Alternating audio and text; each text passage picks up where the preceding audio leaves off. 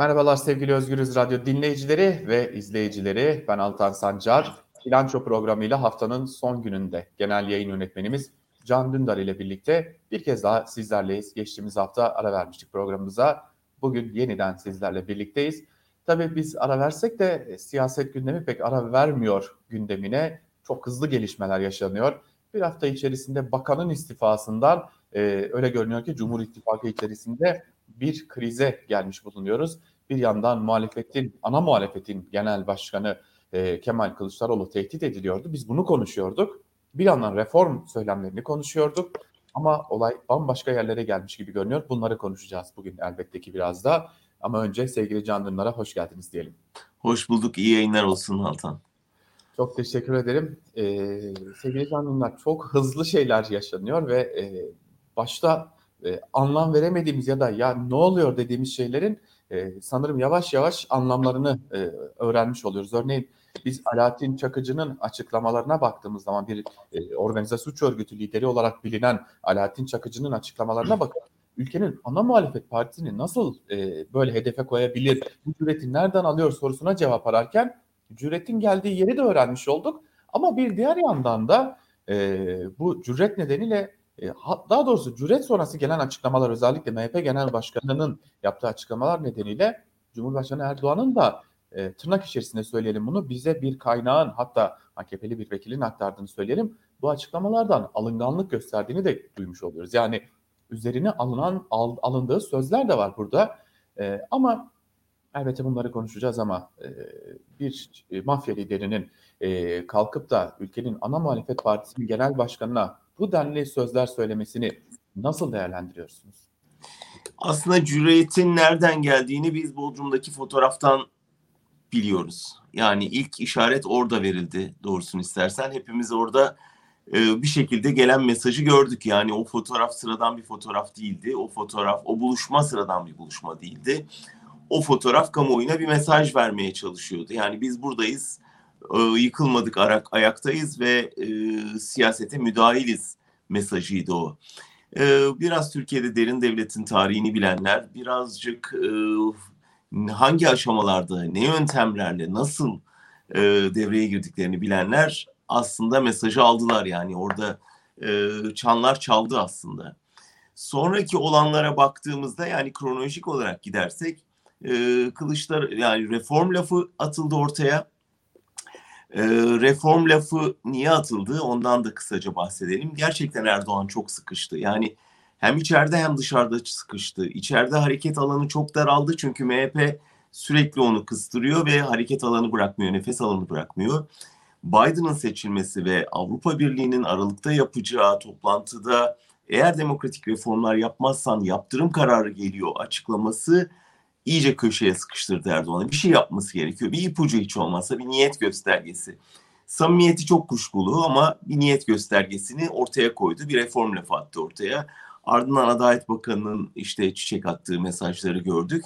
Dolayısıyla e, bu kuşatmayı yani içeride ve dışarıdaki kuşatmayı bir şekilde bir reform lafıyla yarabilir miyim arayışına girdi. Ve hemen peşinden Kılıçdaroğlu e, grup toplantısında buna e, kapı araladı. Yani burada samimiyseniz biz destekleriz mesajı verdi. İşte Kılıçdaroğlu'na mesajın aslında yazılan mektubun arkasındaki şey e, oydu. Yani e, durduk yerde yazmadı. Kılıçdaroğlu'nun reform varsa biz varız mesajına aslında bir cevaptı, bir tehditti bu. Şimdi Çakıcı'yı bilenler e, biliyor. Yani Çakıcı başta Erdoğan ve Bahçeli de olmak üzere herkese yazdığı mektuplarıyla tanınıyor. İtiraf edeyim ki onlardan birkaç tane de bende var. E, yani akıllı ol mesajını Türkiye'de muhalif olan e, birçok kesim almıştır. Bende de Çakıcı'nın imzasını taşıyan öyle birkaç mektup var. Dolayısıyla hani bunlar olur deyip geçilebilirdi. Burada asıl dönüm noktası bence Bahçeli'nin e, Çakıcı'yı sahiplenmesi oldu. Ondan sonra aslında herkes bir daha emin oldu ki ha bunun arkasında Bahçeli var. Burada başka bir tezgah var. E, nedir o? Aynı aslında işte cemaatte yaşanan şey yaşanıyor. Erdoğan bu kez cemaate yaptığı gibi MHP'ye yaslandı ve şimdi MHP'nin artık çok şey istediğinden yakınmaya başladı. hani ne istediğinizle vermediğini ne istediğinizle vermedik aşamasına geldi ve şimdi artık doyuramıyor. Yani kadro istedi verdi, af istedi verdi, Çakıcı'yı bırak dedi bıraktı, reformlara uzak dur dedi durdu, Kürtlere mesafe koy dedi koydu. Yani artık her şeyi her şeyi yaptı ama da Bahçeli'yi doyuramıyor. Sonunda e, gerçekten tam yumak oldu şimdi. E, bu ortağından e, nasıl kurtulacak aşamasına geldik. Ben bu yorumlarda, bu haftaki yorumlardan birinde e, final e, sezonuna girdik. Kemerlerinizi bağlayın diye demiştim hafta başında. Gerçekten bence çok hızlanan gelişmeleri tanık olacağız bundan itibaren. Evet şimdi tam da siz konuşurken Bahçeli'nin verdiği mesaja da bak göz attım bir kez daha. Ee, Devlet Bahçeli bir mesajın bir yerinde de şunu söylüyor. Benim gerçekten dikkatimi çeken belki de en çok dikkatimi çeken yer burasıydı. Kılıçdaroğlu'nun terörist Demirtaş'a hürmet ve hayranlığı bellidir. Soros'un tetikçisi ve tedarikçisi Osman Kavala'ya sevgi ve sempatisi bilinmektedir. Ellerinde Mehmetlerimizin kanı bulunan bölücü terör örgütü diye devam ediyor e, açıklama ama burada e, aslında Kılıçdaroğlu'ndan ziyade bu isimleri AKP'liler de dile getirdi. Belki de AKP'lilerin daha fazla dile getirmesinin önüne geçmek istedi Devlet Bahçeli anladığımız kadarıyla ama pek de önüne geçemedi gibi de görünüyor. Dün Bülent Arınç bu konuyu yine dile getirdi canlı yayında hem de. E, James Jeffrey'nin e, Arınç için e, nitelemesi aklıma geldi bir anda. Erdoğan söyleyemediklerini ona söyletir diye bir niteleme yapmıştır James Jeffrey. E, bir de dikkat çekicidir. Cemil Çiçek de konuşmaya başladı. Reform söylemini eleştirdi. Dikkat çekici olacak bir şekilde. Hani yapacaksanız yapın demeye getirdi aslında biraz da. E, tabii MHP'lerin Arınç'a da tepkisi vardı. E, ama dikkat çekici bir diğer mesaj da bugün Özlem Zengin'den geldi. AKP'nin Grup Başkan Vekili Özlem Zengin'den geldi. Özlem Zengin de işçiler neden tartaklanıyor, tartaklanıyor polis tarafından anlayamadım dedi. Tüm bunları üst üste eklediğimizde bir şey var. Evet önce... bunlar aslında bence detay. Çünkü yani saray bir karar veriyor ve bütün mekanizma işlemeye başlıyor. Artık bunu öğrendik. Evet. Ee, dolayısıyla saray bir işaret verdi. Şimdi bundan sonra AKP'nin güler yüzüyle tanışmaya başlayacak kamuoyu. Ee, ya işçileri dövüyorlarmış, insanları tutukluyorlarmış, uzun süre tutukluluk e, hali varmış. Demirtaş kitap yazıyormuş, yazarlığı varmış filan bunları e, sık sık duyacağız. Onun için buna şaşmayalım. Burada önemli olan şu, Erdoğan'ın e, siyasi hayatını ve manevra yeteneğini hepimiz öğrendik geçtiğimiz 18 yılda. Dikkatli baktığın zaman Altan bu e, kriz anlarında e, bir tür politik içgüdüyle e, müthiş o krizi yarma, kuşatmayı e, bertaraf etme yeteneği var Erdoğan'ın. Yani e, 17-25 Aralık'ı düşün. Yani bütün hırsızlık ortaya çıkmış. Ailenle yakalanmışsın. Telefon kayıtları var. E, bakanların gözaltına alınmış. Oğulları götürülmüş. Her şey ortaya çıkmış. Ortaya saçılmış. Bir anda e, yani bir, bir orada işte liderlik şeyini vasfını gösteriyor. Bir anda karşı atakla e, bütün oyunu tersine çevirmeyi başardı ve bütün şeyi unutturmaya çalıştı. Unutturdu yani 17-25 Aralık skandalını ve kapattı. Sonra da bütün o yani o insanların bir kısmını gömdü, bir kısmını ödüllendirdi. E, 15 Temmuz'u düşün yani artık hani villasını basacak, yazlığını kuşatacak noktaya gelmiş bir durumdayken oradan çıkıp bunu kendi lehine çevirip bir anda bütün ülkenin de tek adam yönetimi ilan edebildi. Yani bu tür sıkışma hallerinde tıpkı Gülen operasyonunda yaptığı gibi bir anda bugüne kadar doğru zannetti, doğru diye ortaya koyduğu ne varsa onları çöpe atıp her şeye baştan başlayabiliyor. Dolmabahçe mutabakatını düşün. Yani Kürtlerle anlaşma konusunda neredeyse masaya o gün oturacakken birkaç saat içinde masayı yıktığını gördük ve yepyeni bir Erdoğan çıktı karşımıza bir anda hani Kürt meselesinde barışçıl çözüm meselesini çöpe atıp projesini çöpe atıp bir anda tekrar şiddet politikasına döndü ve seçime öyle gidebildi. Yani bu bu tür durumlarda Erdoğan'ın e, pragmatik aklının ve e, krizden çıkabilme yeteneğinin altını çizmek lazım. Bütün bunlar onun göstergesi. Dolayısıyla yani şundan da şüphelenmiyor değilim. Evet bir çekişme var belli ki ama acaba iyi polis kötü polis oynuyor da olabilirler mi diye de düşünmeden edemiyor. Yani ben reform yapacaktım ama ah bu MHP yok mu görüyorsunuz işte yaptırmadı da bunun içinde aklımızın bir kenarında durması lazım. Ama gerçekten bir büyük kavga varsa yani gerçekten E, ki buna çok e, da ihtimal vermiyorum. Yani Erdoğan bir hukuk demokrasi reformu için yanıp tutuştuğuna doğrusu hiçbirimiz artık inanmıyoruz. Ama bu sıkışmışlıkta bir jest yapması lazım. Batı kamuoyunu ve kendi içerideki e, sıkışmışlığını bertaraf edebilmek için MHP onu yaptırmıyorsa şimdi önümüzde önemli bir başka soru var. MHP ile değilse kimle yürüyecek? Çünkü daha önceki soru e, cemaatle yürümeyecekse kimle yürüyecekti ve cevaben MHP'yi buldu. Şimdi MHP kartı da eskimişe benziyor. Onu da atacak çöpe ise burada kendisine yeni bir ortak bulması lazım. Çünkü tek başına yürüyemeyeceğini biliyoruz. Yani bu anayasayla mevcut koşullarda yüzde elliyi bulamayacağını ve yüzde elliyi bulmadan başkan olamayacağını, bu düzeni sürdüremeyeceğini görüyoruz. O yüzden şimdi Erdoğan'ın stratejik aklının ya da stratejik artık plan yapması çok zor ama taktik adımlarının ne getireceğine dikkat etmek lazım. O yüzden ben eğer gerçekten Arınç'ın dediği gibi e, Demirtaş'ın kitabını tekrar okumaya başladılarsa buradan e, yeni politikalar acaba Kürtler üzerinden mi inşa edilecek sorusu geliyor aklıma. E, bunu yapabilir mi? Erdoğan yapabilir. Yani nasıl o masayı yıktıysa tekrar aa ne niye öyle oldu ya bu MHP yüzünden ben bu reform paketini çöpe atmıştım. Hadi gelin tekrar kaldıralım şunu der mi der yani. Ee, burada işte dediğin gibi muhalefetin ne yapacağı çok önem kazanıyor. Evet zaten e, esas konu muhalefet aslında zira hep iktidarı konuşuyoruz. Sizin e, hep eleştirdiğiniz de bir şeydir bu. E, hep iktidarı konuşuyoruz ama bir diğer yandan da muhalefet var. E, örneğin Çakıcı'nın tehditleri karşısında Kılıçdaroğlu'nun e, şunu biliyoruz ki sakin olun, tweet atmayın, aman üstüne çok gitmeyin şeklinde bir e, talimatının olduğu da iddia ediliyor. E, kulisler bunu da söylüyor. E, tavrını nasıl değerlendiriyorsunuz Kılıçdaroğlu'nun açıklama sonrası? Ben CHP'nin bu işi yani çok e, alttan aldığını düşünüyorum. Yani kitlesel bir tepki örgütlemek yerine e, tweet atarak ve savcıları göreve çağırarak her zamanki gibi e, bir refleks gösterdiler. E, eskiden muhalefet Anıtkabir'e giderdi şikayet için. Bu çok yaygın bir şeydi. Yani e, işçiler hak mı alamadı?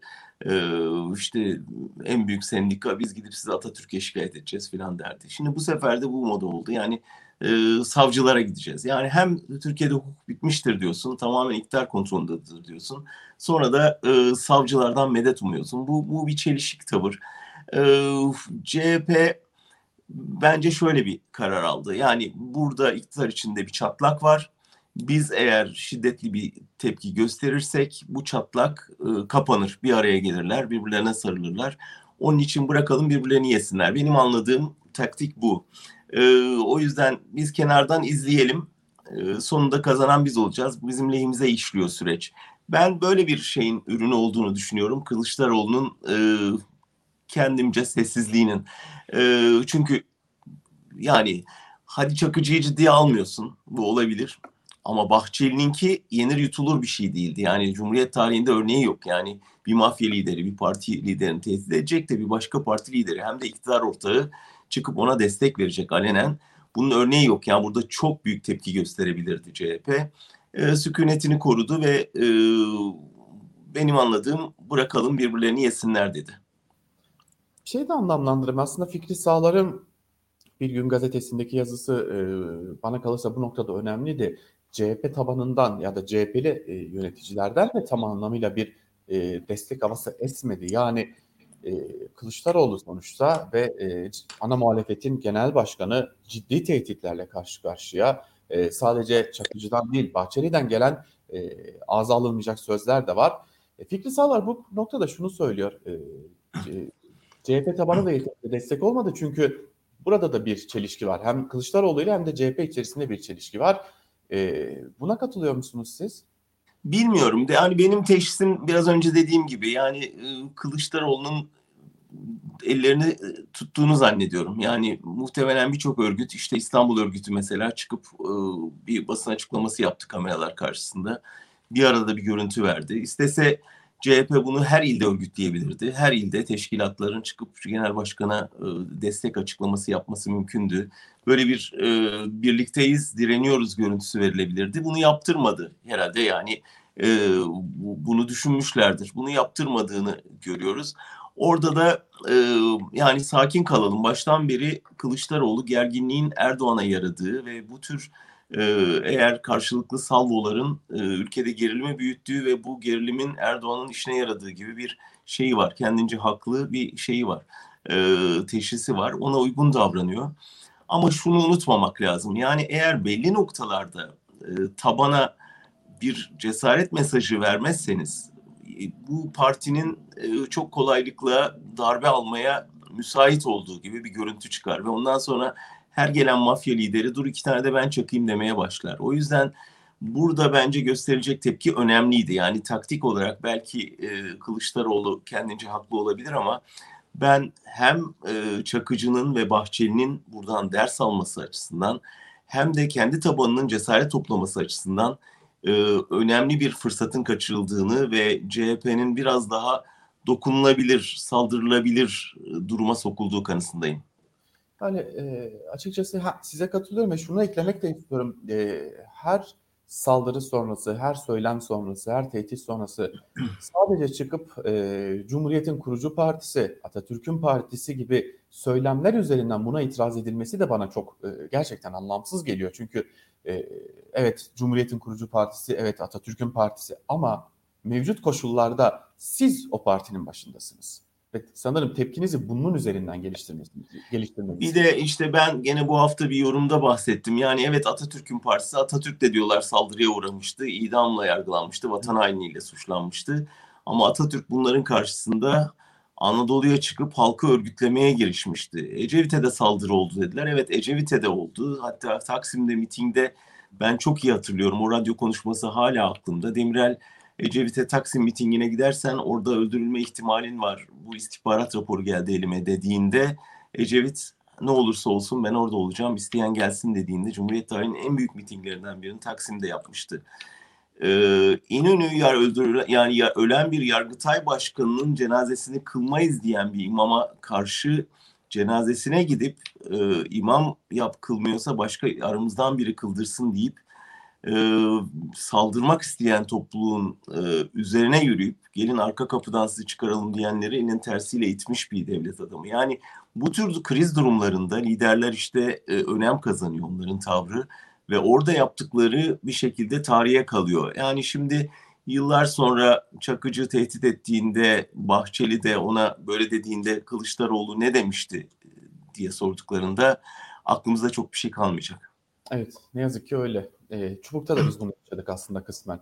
Çubuk'taki linç anında da bunu yaşadık. Evet yani kişilik meselesi olabilir, taktik mesele olabilir, parti kararı olabilir ama e, dışarıda bakan gözlemciler olarak ya da işte Türkiye'de e, insanların e, bir direnç gelişmesi gerektiği, geliştirmesi gerektiğine inananlar olarak bizler e, daha kararlı, daha cesur e, çıkışlar bekliyoruz CHP'den. Çünkü e, bana göre çünküsü e, her ne kadar yüzünü batıya dönmüş bir e, toplum olarak diyoruz. Tabii elbette ki yönetim olarak demiyoruz ama ülke olsak da e, siyasetimiz hala Orta Doğu siyasetine daha yakın güçlü figürler, bağıran en azından yeri geldiğinde güç gösterebilen figürler de aramıyor değil aslında yurttaşlar. Evet. E, e, buradan bir de şuna gelmek istiyorum. Yine savunma pozisyonunda kaldıkları bir diğer konu. Muhalefetin savunma pozisyonunda kaldığı e, hatta Türkiye basında bugün programı da aktarırken şöyle demiştim. Sanki muhalefeti bir e, uyuşturucu operasyonunda yakalamışlar gibi davranıyor ana bir medya. Anayasa görüşmeleri var. Ya görüşmüş olabilirsiniz. Bu çok ayıp bir şey değil. Bu çok günah bir şey değil. E, görüştünüz. 2018'de bu görüşmeler yapıldı. Üstelik ben, yapmamış olmaları çok ayıp olurdu. Yani ve ben İbrahim Kaboğlu Hoca'ya bu konuda e, birkaç defa arama da gerçekleştirdim. Mesaj dağıttım. Hoca müsait olmadığını söylüyor. Belli ki konuşmak istemiyor bu konuda. E, ama yani çok ayıp bir şey yapmadınız ama e, iktidar medyası kalkıp da bir uyuşturucu çetesi çökertilmiş gibi haber yapınca ve siz bunun karşısında hayır biz böyle bir şey yapmadık deyince e, topluma hiçbir şey mesajını vermiş olmuyorsunuz ama bu toplum e, referandumda da referandumun ardından e, yerel seçimlerde de sizlere bir mesaj vermişti. Ama sanırım muhalefet bunu da anlayamadı. Evet oradaki sorunu da biliyoruz. Yani CHP çok ince bir ip üzerinde yürüyor.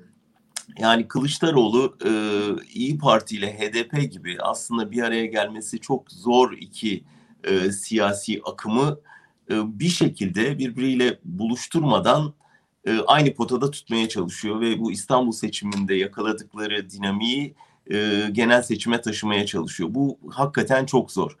E, muhtemelen yani 2008'deki 2018'deki o hazırlığın içinde herkes vardı ve aslında iyi ki vardı ve keşke oradan bir anayasa taslağı çıksaydı. Yani şunu düşünmemiz lazım artık. Bu ülke Erdoğan'dan sonra bir e, bir enkazla karşı karşıya kalacak ve bütün e, lime lime olmuş bir arada yaşama e, meselesi tekrar inşa edilmesi lazım. Tekrar bir toplumsal sözleşme yazılması lazım. Bu sözleşmeyi kim yazacak? İşte bugün muhalefette olan partiler yazacak. Yani diyecekler ki ya bizim bütün bütünlüğümüz e, alt üst oldu. Artık biz birbirimize düşman hale getirildik, kutuplaştırıldık.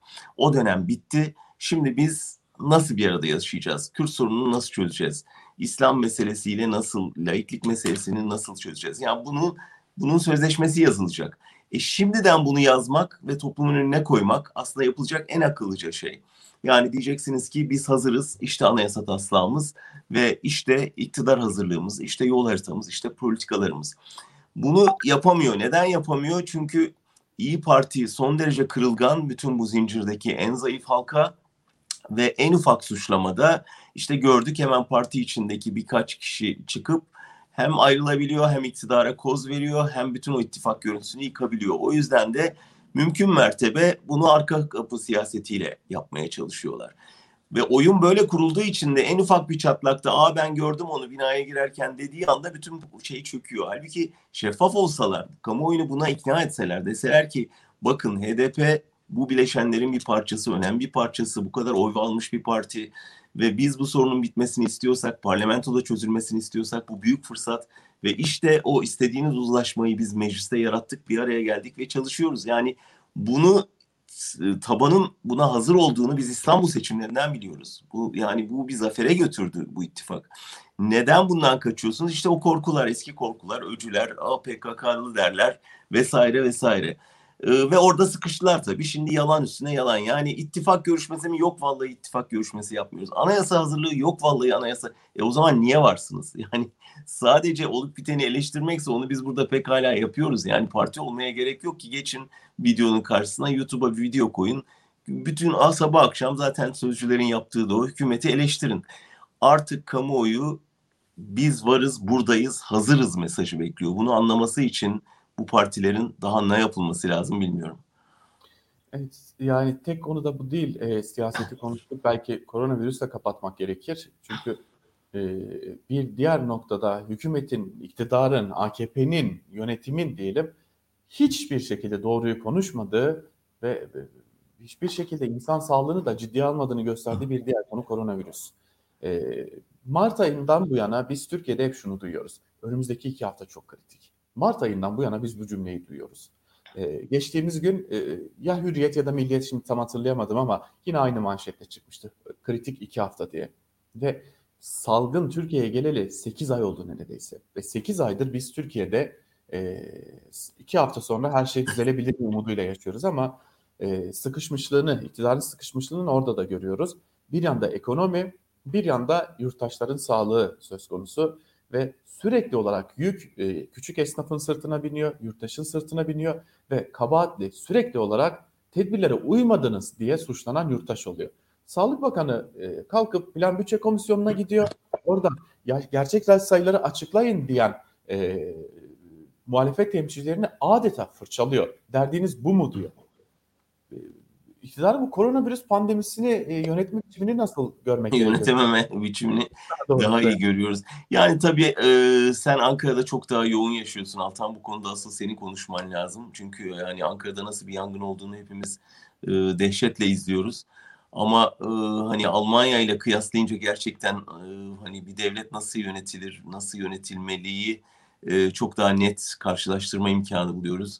E, yani ikinci dalga bekleniyordu. Ülkeyi bir e, bilim insanının yönettiği o kadar belli ki yani veriler her dakika açık, herkesin ulaşımına açık, herkes gün gün takip ediyor ve e, haritalarla, rakamlarla o kadar net konuyor ki e, tamamen restoranları kapattık, barları kapattık, artık şey e, sokağa çıkma yasağı geliyor deyince kamuoyu buna hazır oluyor ve zaten e, bu ekonomik tedbirlerle de destekle de desteklendiği için hiç itiraz etmeden insanlar evinde duruyor ve bir anda rakamların nasıl düştüğünü gün gün izleyebiliyorsun. Şimdi buradan bakınca aslında nasıl ülke Türkiye'nin yönetilemediği, nasıl büyük bir e, kaosa sürüklendiği o kadar net görünüyor ki.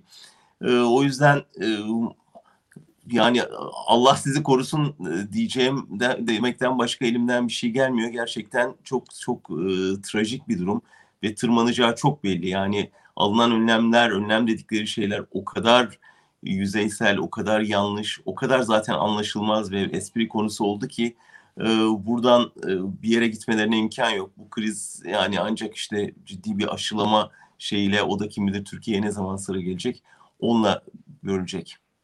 Evet, şimdi sizinle konuşurken e, izleyicilerimize, dinleyicilerimize de hatırlatalım. Biz bu programı Cuma günü kaydettik.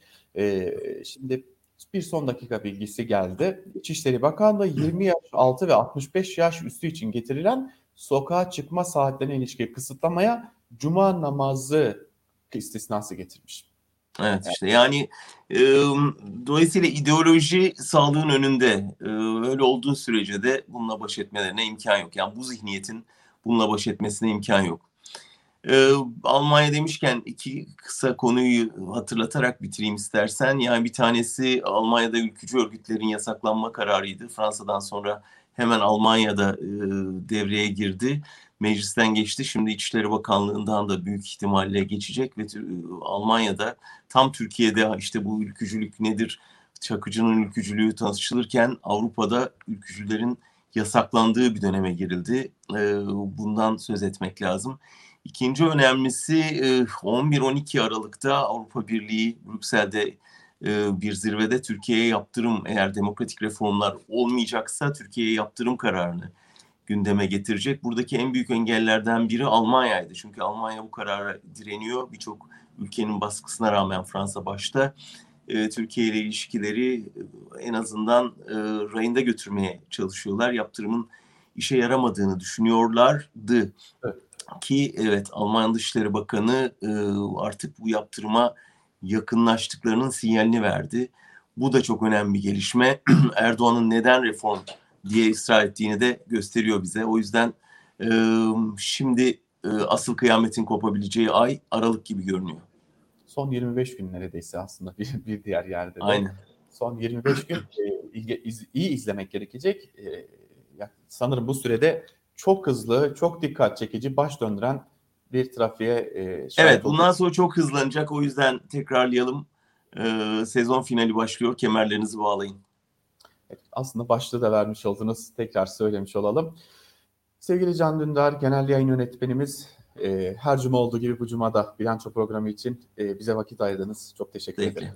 Ben teşekkür ederim. İyi yayınlar. Sevgili izleyiciler ve sevgili dinleyiciler, bir bilanço programını da burada noktalıyoruz. Haftaya yine aynı saatte Özgürüz Radyo'da ve Özgürüz Radyo'nun YouTube hesaplarında görüşebilmek umuduyla. Bu arada yayınlarımızı e, radyodan dinlemeyi kaçırdıysanız da YouTube'da izleyecek zamanınız yoksa Spotify'da da takip edebileceğinizi bir kez daha belirtelim ve bilançoyu noktalayalım. Haftaya görüşmek üzere.